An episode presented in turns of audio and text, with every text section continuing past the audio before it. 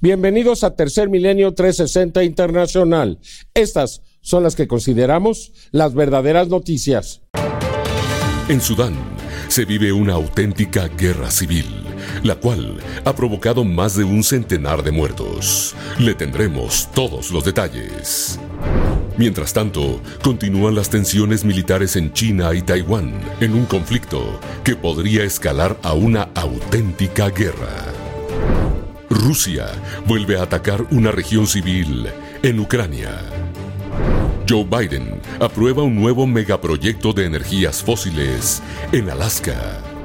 Además, le mostraremos una impresionante fotografía que muestra el esqueleto de un pez en Marte. Y en noticias del fenómeno ovni, extraordinarias imágenes de un misterioso objeto que dispara un láser color verde ante la vista de diversos testigos en Santiago de Chile, en un claro intento de comunicación. Y en Virginia, Estados Unidos, captan un objeto de grandes dimensiones en un banco de nubes, como si estuviera tratando de ocultarse. No se lo puede perder.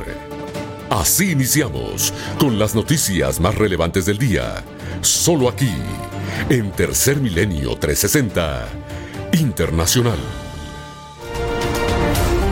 Ahora, Tercer Milenio 360 Internacional con Jaime Maussan.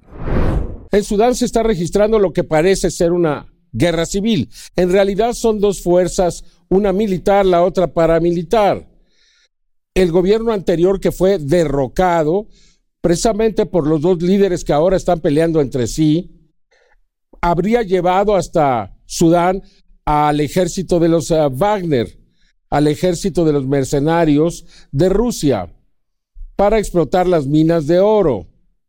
Se dice que con ese oro se está también financiando la guerra de Ucrania.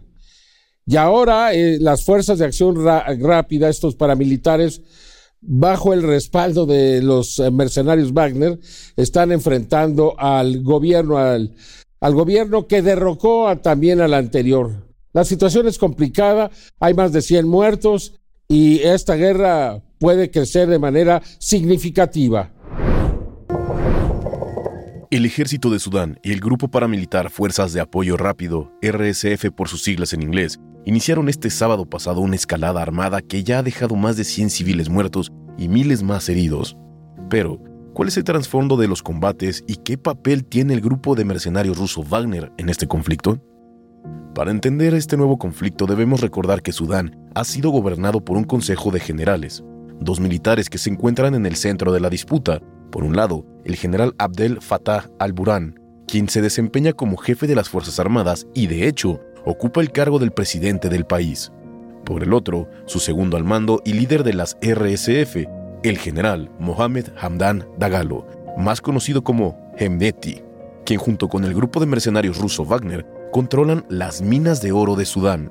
Así, estos dos generales que están en desacuerdo sobre la dirección que ha tomado Sudán, así como la propuesta para una transición a un gobierno civil y los planes para incorporar a los 100.000 hombres de la RSF, iniciaron los combates el pasado sábado, ocasionando que miles de civiles huyan de sus hogares.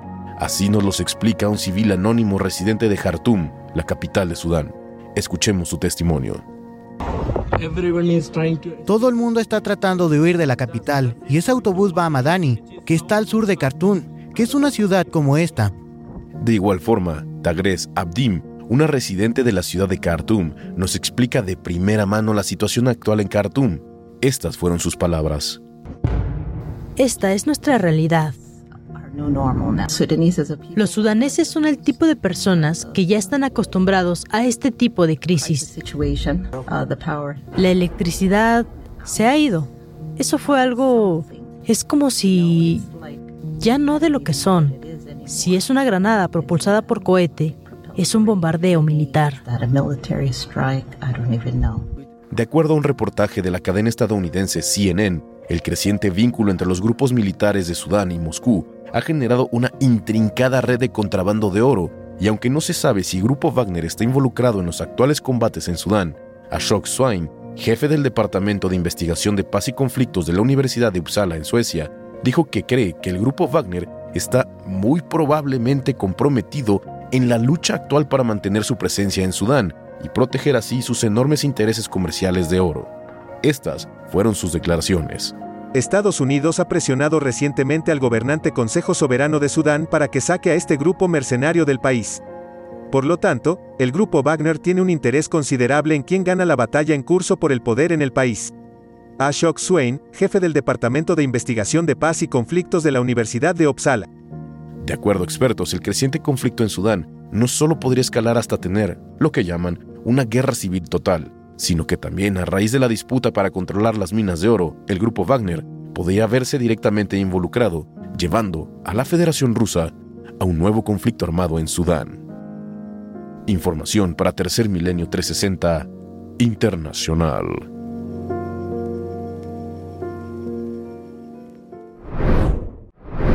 Crece considerablemente la tensión entre China y Taiwán. China mantiene sus uh, barcos rodeando a la isla de Taiwán y también aviones que constantemente cruzan su territorio aéreo. Y esto se debe también al cruce de un barco de guerra de los Estados Unidos por el estrecho de Taiwán.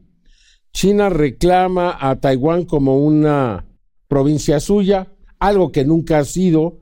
Taiwán nunca ha sido parte de China y esto es algo que ahora los chinos han olvidado y desean a todas luces quedarse con Taiwán. Y entonces este estrecho pues pasaría a ser por completo de China, algo que no quiere respetar los Estados Unidos, así como este, estas ambiciones territoriales en el mar del sur de China, que también este país pues desea pues acaparar todo este territorio, incluso a costa de sus vecinos.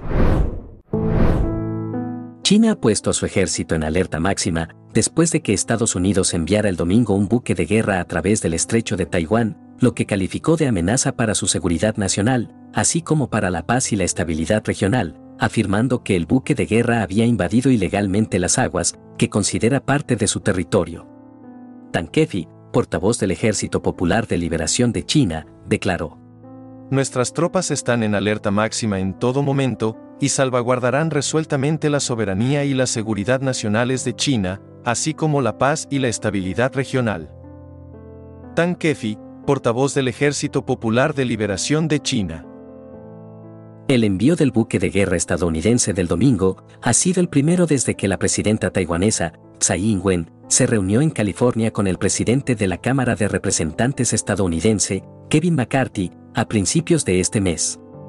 El gigante asiático respondió a dicha reunión, diciendo que desafiaba el principio de una sola China, con tres días de ejercicios militares en torno a Taiwán, que incluyeron ataques de precisión simulados contra objetivos clave en la isla y sus alrededores.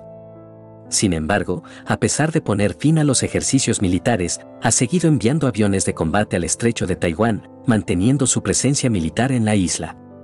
Ante esto, Wang Wenbin, portavoz del Ministerio de Asuntos Exteriores de China, señaló. Solo hay una China en el mundo. Taiwán es una parte inalienable del territorio de China, y el gobierno de la República Popular China es el único gobierno legal que representa a toda China. Para mantener una situación estable a través del estrecho de Taiwán y salvaguardar la paz y la tranquilidad en la región, uno debe defender inequívocamente el principio de una sola China y oponerse a las actividades separatistas de la independencia de Taiwán. Las incesantes maniobras militares del gigante asiático en torno a Taiwán han hecho temer una posible guerra entre ambos países.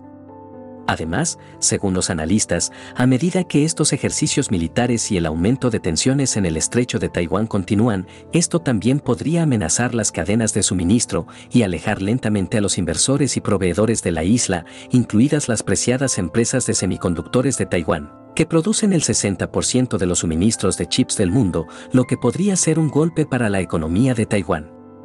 Información para Tercer Milenio 360 Internacional.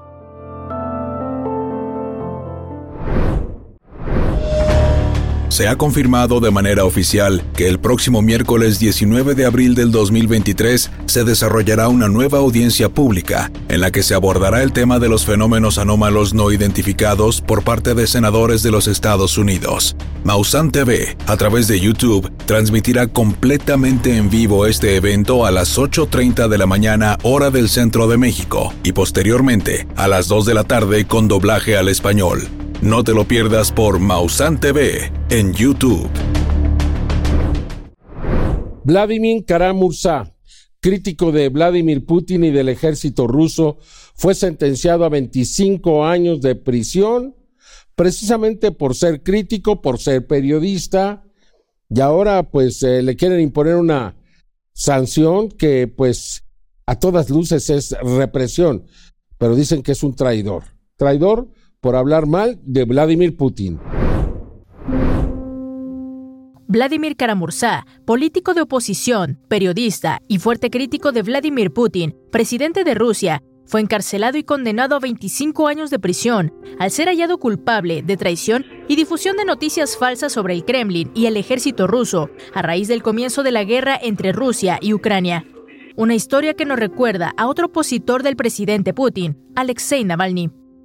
De acuerdo con decenas de periodistas independientes y expertos de todo el mundo, Karamursa se encuentra ante una sentencia infundada por parte del gobierno de Putin, ya que es sabido que el Kremlin rechaza cualquier tipo de ideología diferente a la suya, por lo que su caso particular debe ser investigado. Ante esta situación, Evgenia Karamursa, esposa de Vladimir Karamursa, declaró en una entrevista sentirse orgullosa de su marido y de su lucha en pro de la justicia en Rusia, además de que espera sea liberado muy pronto. Escuchemos. Mi esposo ha demostrado una y otra vez que no retrocederá, que no abandonará su lucha, que no traicionará a su país, ni traicionará sus ideales y que seguirá peleando. Su encarcelamiento demuestra que le tienen mucho miedo y que lo odian por su constancia y valentía.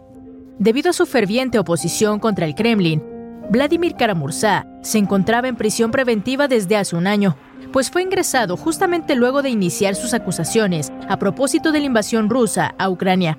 Sin embargo, ahora que ha sido condenado a 25 años de encarcelamiento, políticos expertos opinan que esta sentencia es una muestra del lado oscuro del gobierno de Vladimir Putin, de la represión y de la violación de la integridad y derechos del pueblo ruso. Escuchemos a Lane Tracy, embajadora de Estados Unidos en Rusia, quien luego del juicio de Vladimir Karamursa en la corte rusa mencionó. La criminalización de las críticas a las acciones de un gobierno es un signo de debilidad, no de fuerza. Apoyamos el derecho del señor Karamursa y de todos los ciudadanos rusos a tener voz en la dirección que toma su país.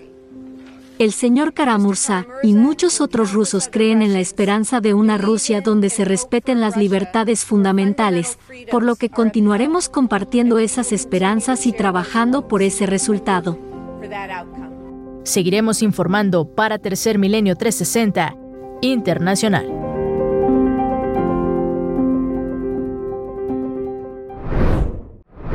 Bueno, pues nuevamente el ejército de Vladimir Putin atacó a la población civil, ahora en Sloviansk. Hasta el momento se han contabilizado 15 muertes, una de ellas un niño de dos años, hay más de 20 o 30 heridos y no sé cuántos desaparecidos. La verdad es que no es correcto, es un crimen de guerra que se dispare directamente sobre donde están durmiendo las personas, a sus casas. Aquí no hay un accidente, eso es lo que quieren hacer, desalentar a la población civil de Ucrania para que se rindan. Sin embargo, esto es, como ya lo dije, un crimen de guerra.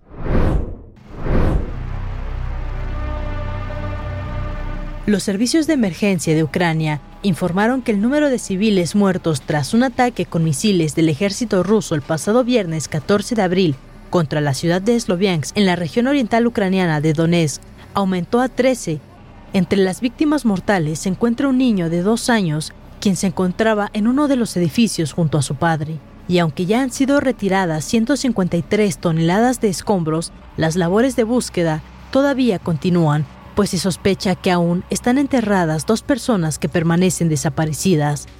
Por su parte, el presidente ucraniano Volodymyr Zelensky ha dicho mediante un video que el ataque se trató nuevamente de un acto terrorista. Estas son algunas de sus declaraciones. Actualmente se están llevando a cabo operaciones de rescate en Sloviansk, región de Donetsk, donde hubo víctimas de otro ataque terrorista ruso a lanzar misiles S-300, los cuales golpearon áreas residenciales y edificios civiles regulares. Tras el ataque, Volodymyr Zelensky pidió garantías de seguridad a la OTAN, argumentando que se necesitan garantías de seguridad efectivas para Ucrania, incluso si aún no se unen a la OTAN. Seguiremos informando para Tercer Milenio 360 Internacional. Ante la desilusión de los eh, protectores del medio ambiente de los Estados Unidos, el presidente Joe Biden aprobó un nuevo proyecto en Alaska para la extracción de gas, a pesar de haber sido considerado que iba a ser un presidente verde, que iba a hacer todo lo posible por evitar el calentamiento global, sigue aprobando proyectos de combustibles fósiles y desafortunadamente, pues las perspectivas no son nada buenas. En una noticia inesperada, Joe Biden, presidente de los Estados Unidos, acaba de aprobar un segundo megaproyecto de combustibles fósiles en Alaska, considerado por los expertos como una bomba de carbono, que potencializará los efectos del calentamiento global, aún más de lo que ya estamos viviendo en todo el mundo. El proyecto de gas natural licuado consistirá en la construcción de una tubería de 1.300 kilómetros para trasladar el gas desde el norte de Alaska hasta una planta en la península de Kenai, al sur del estado. Para finalmente exportar este combustible a países principalmente del continente asiático en el año 2030. Siendo el segundo megaproyecto de combustibles fósiles en Alaska que aprueba la administración de Biden en lo que va del año, puesto que el mes anterior el gobierno estadounidense dio luz verde para iniciar el proyecto petrolero Willow dentro de una reserva nacional de los Estados Unidos. Poniendo en duda el compromiso del presidente Biden, quien aseguraba ser un líder verde en favor del medio ambiente. La presidencia climática de Joe Biden se está descarrilando. Este es el segundo megaproyecto de combustibles fósiles que aprueba durante su gobierno. Lucas Ross, Organización Amigos de la Tierra, Tal parece que Joe Biden se está convirtiendo en un líder, contrario a los valores medioambientales que prometió regir, traicionando a quienes tuvieron la esperanza de que él sería el ejemplo a seguir, de un presidente que lucharía contra el calentamiento global. Información para Tercer Milenio 360 Internacional.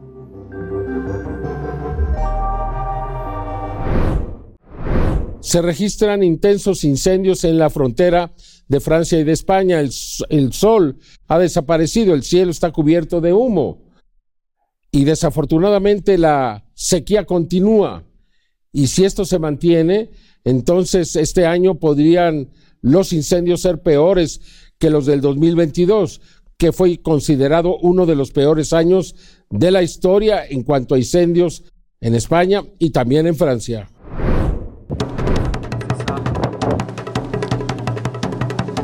Durante este fin de semana del 15 y 16 de abril, se registraron distintos incendios forestales en la frontera entre Francia y España, provocando que los cielos de los poblados en derredor se cubrieran debido a la gran cantidad de humo. Estas imágenes son del cielo sobre el norte de Cataluña el domingo 16 de abril, donde una enorme columna de humo se alzó sobre la ciudad española de Yanca, donde al menos 50 personas fueron evacuadas, a unos 17 kilómetros al sur de la aldea fronteriza francesa de Cerebre, aldea que también registró incendios similares, provocando el oscurecimiento parcial del cielo. En esta última aldea, unos 300 residentes tuvieron que ser evacuados. Posteriormente, el domingo por la noche y las primeras horas de este lunes, un incendio forestal distinto destruyó casi mil hectáreas en la frontera franco-española, ahora en territorio francés. El incendio, el primer gran incendio forestal de Francia esta temporada, fue controlado el lunes temprano, aunque el último reporte señalaba que aún no se había extinguido por completo, donde un bombero resultó levemente herido. Gerald Darmanin, ministro del Interior, Señaló que Francia se dirigía a un verano de 2023 extremadamente difícil, posiblemente tan difícil como el verano de 2022, donde se destruyeron 785.000 hectáreas en toda Europa, más del doble del promedio anual de los últimos 16 años, según estadísticas de la Comisión Europea. Y es que partes del sur de Europa siguen afectadas por una sequía muy dura, luego de un invierno inusualmente seco en partes del sur del continente europeo que redujo la humedad en el suelo. Información para Tercer Milenio 360 Internacional. ¿Qué le parece el calor, el calor del 2023? Bueno, pues ya está afectando a algunos países asiáticos, como a la India, más allá de los 40 grados centígrados, 5 grados por encima de lo normal, y apenas se está iniciando esta temporada. ¿Hasta dónde vamos a llegar? Mientras que en Japón, en Corea y en China las tormentas de arena, donde pues la calidad del aire es muy por debajo de lo satisfactorio. La situación es grave y cada vez será peor y peor con el calentamiento global, pero tal parece que la humanidad está decidida a no hacer nada. El clima extremo en el continente asiático continúa impactando en diferentes países. En la India se han reportado temperaturas de hasta 40 grados centígrados, 5 grados por encima del promedio estacional. Incluso estas temperaturas permanecen por las noches, lo que ha creado una gran preocupación en las autoridades, pues este es el segundo año consecutivo en el que se reportan temperaturas por arriba de los 40 grados centígrados. Ante ello, las autoridades han dicho que bajo esta tendencia se superarán los 203 días de olas de calor que se presentaron a lo largo del año pasado en la India, lo que significa que la salud de las personas y los problemas alimentarios incrementarán debido a la extensa temporada de sequías derivada de las altas temperaturas. Por lo que los expertos señalan que la India debe cambiar de inmediato su sistema de cultivo. El cambio sin precedentes en el patrón de precipitaciones, las sequías y el calor extremo es un claro recordatorio de que la India debe defender y promover una transición de sistemas de monocultivo y sistemas de cultivo múltiple o habrá impactos directos en la seguridad alimentaria y nutricional. Rohin Kumar, activista de Greenpeace India. Mientras que en la India se reportan las temperaturas más altas registradas en los últimos años, en China, en Corea del Sur y en Japón, las tormentas de arena provenientes del desierto de Gobi siguen cubriendo las grandes ciudades. Las autoridades de China han dicho que las actuales tormentas de arena contienen hasta 46 veces más partículas contaminantes que el nivel de seguridad reconocido por la Organización Mundial de la Salud, por lo que así es como se ven los cielos en China. Observe también este video grabado por un ciudadano en Japón, quien nos muestra cómo se ven las tormentas de arena en esta isla.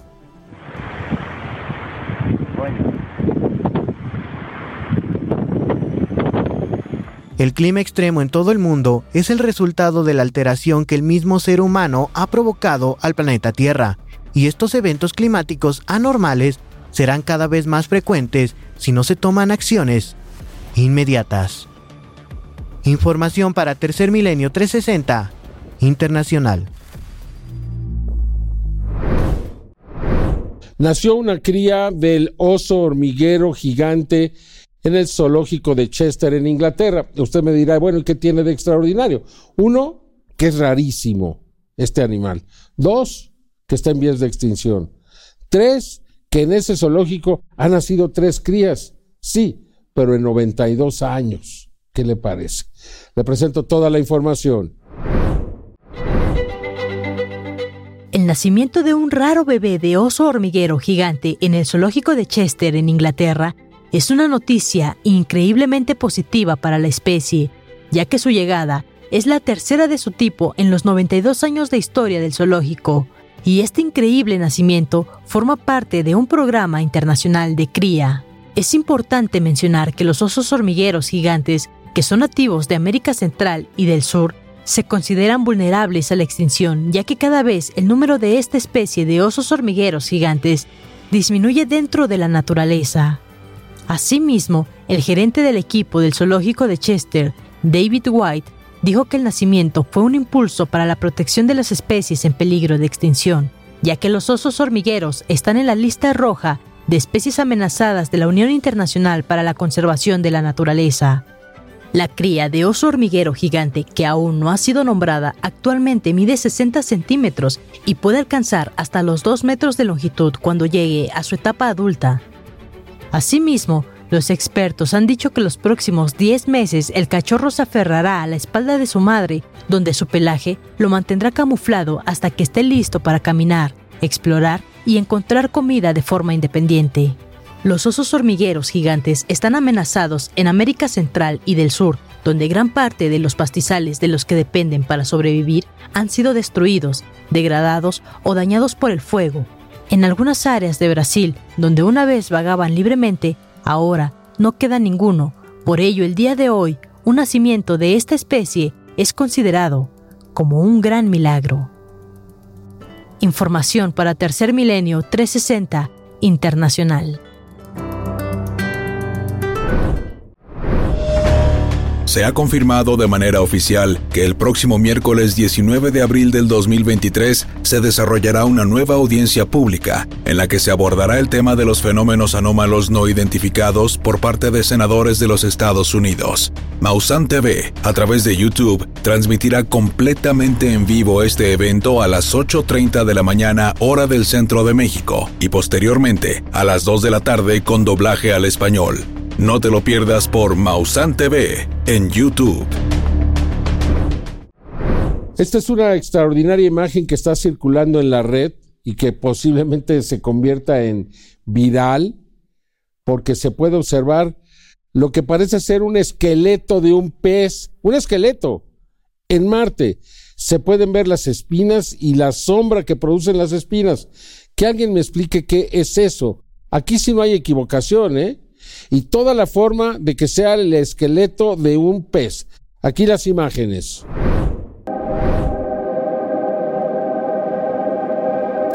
Una misteriosa estructura rocosa, o posiblemente fosilizada, y que tiene la forma de un esqueleto de pez, fue fotografiada por el rover Curiosity de la NASA en Marte el pasado primero de abril.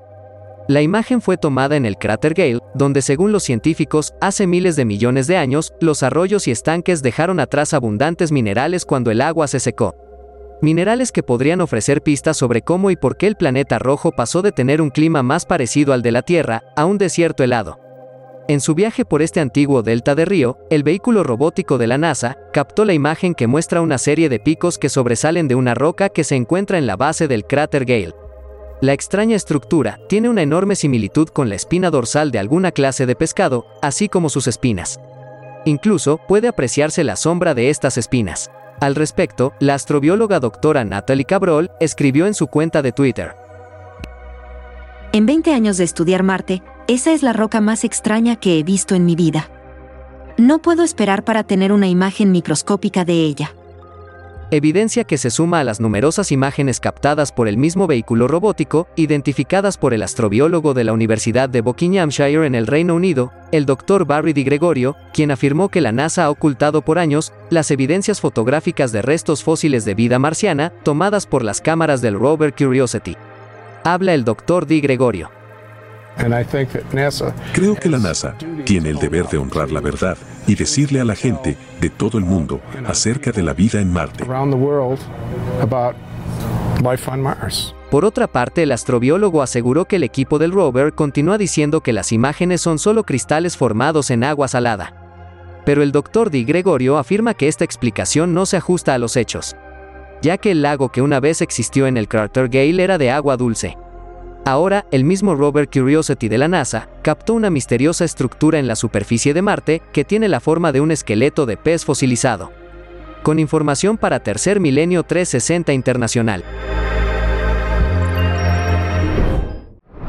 Aquí le presento esta imagen espectacular, sin duda alguna, de un objeto que dispara un láser de color verde. Es la tercera ocasión que esto ocurre en Chile. No hay duda de la autenticidad de la imagen. Hay testigos que lo están observando y que se admiran de lo que están viendo. Realmente muy importante, parece ya un claro intento de comunicación. Observe con atención el siguiente video. Oh. Oh. Esta sorprendente grabación fue registrada la noche del miércoles 5 de abril del 2023 en la ciudad capital de Santiago de Chile. En esta secuencia de tan solo 15 segundos, podemos apreciar un objeto de los denominados faros de luz que se encuentra suspendido en el aire y de manera insólita dispara un rayo de tonalidad verde que es dirigido en distintas direcciones, incluyendo la superficie. En un momento determinado cubre por un instante a los testigos que no ocultaron su sorpresa ante el extraño acontecimiento.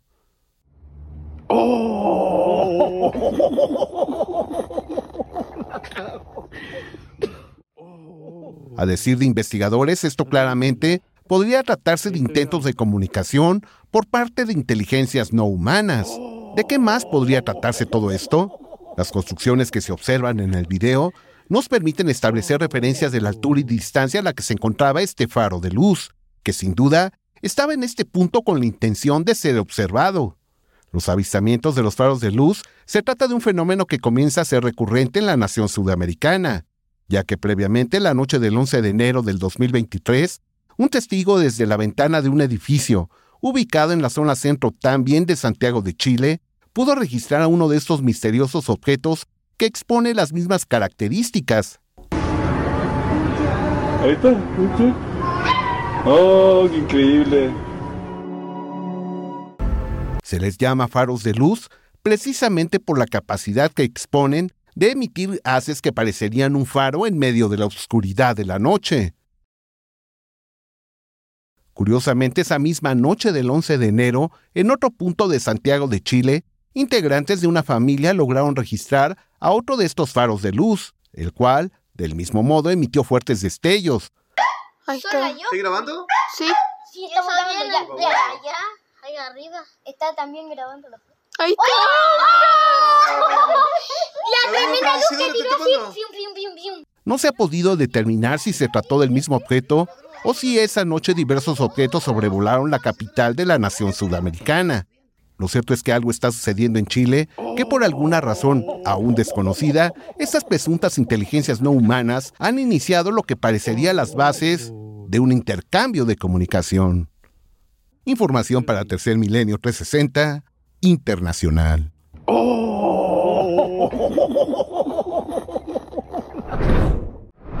El 10 de abril en Norfolk, Virginia, se pudo captar la imagen de lo que parece ser un objeto de grandes dimensiones metido en un banco de nubes. Y le presentaremos otros ejemplos. Me parece que es cada vez más claro que estos objetos utilizan las nubes para pasar desapercibidos, especialmente cuando su tamaño es muy considerable. 10 de abril del 2023. Norfolk, Virginia.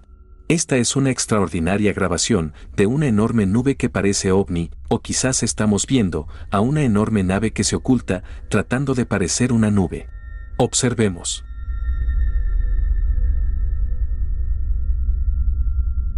Mientras una persona conduce, se da cuenta de que en el cielo, entre las nubes, se aprecia una enorme estructura en forma de disco, la cual es diferente a todo lo que se encuentra en ese sitio.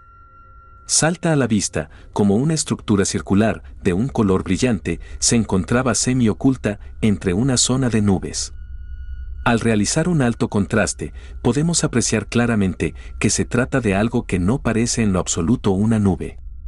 Posiblemente trataba de pasar desapercibida, pero la geometría que presenta la enorme estructura llamó la atención inmediatamente. ¿Se tratará de una nube que parece ovni? ¿O un ovni que parece nube? De la misma forma, Iván Castro Palacios, una tarde observó que había algo sobre las nubes y llamaba mucho la atención debido a que se observaba una nube con apariencia de ovni, esta de enormes dimensiones, o quizás se trata de una nube que parece ovni. En el acercamiento podemos apreciar una estructura circular, en forma de disco, el cual está completamente iluminado, y podemos verlo de forma espectacular. El siguiente caso es diferente, pero también nos llamó la atención. Se presentó en los Estados Unidos, John Bates logró observar que algo extraño ocurría en una nube y grabó con su celular. En las imágenes se puede apreciar lo que parece ser un centro de energía, el cual brilla de manera muy intensa, este se encuentra rodeado de vapor, como si estuviera ocultándose en ese sitio, pero la luz que emana lo pone al descubierto. Un extraño fenómeno que pudo ser registrado de forma clara, que estaba utilizando las nubes para ocultarse. Sin duda alguna se trata de algo impresionante. ¿Se trata de ovnis nube? ¿O nubes que parecen ovnis? ¿Usted qué piensa? Información para Tercer Milenio 360 Internacional. Recuerde que este miércoles 19 de abril a las 8.30 de la mañana, tiempo de la Ciudad de México, transmitiremos en vivo la sesión del Congreso donde pues se va a discutir el fenómeno de los objetos anómalos no identificados. A las 2 de la tarde repetiremos esta misma emisión, pero ahora será en español ya traducida. Si usted eh, no habla inglés, véala a las 2 de la tarde. Si usted habla inglés, véala a las 8.30 de la mañana. Es la segunda ocasión que se da una audiencia pública, sin duda un evento histórico. No lo olvide por Mausan TV en YouTube.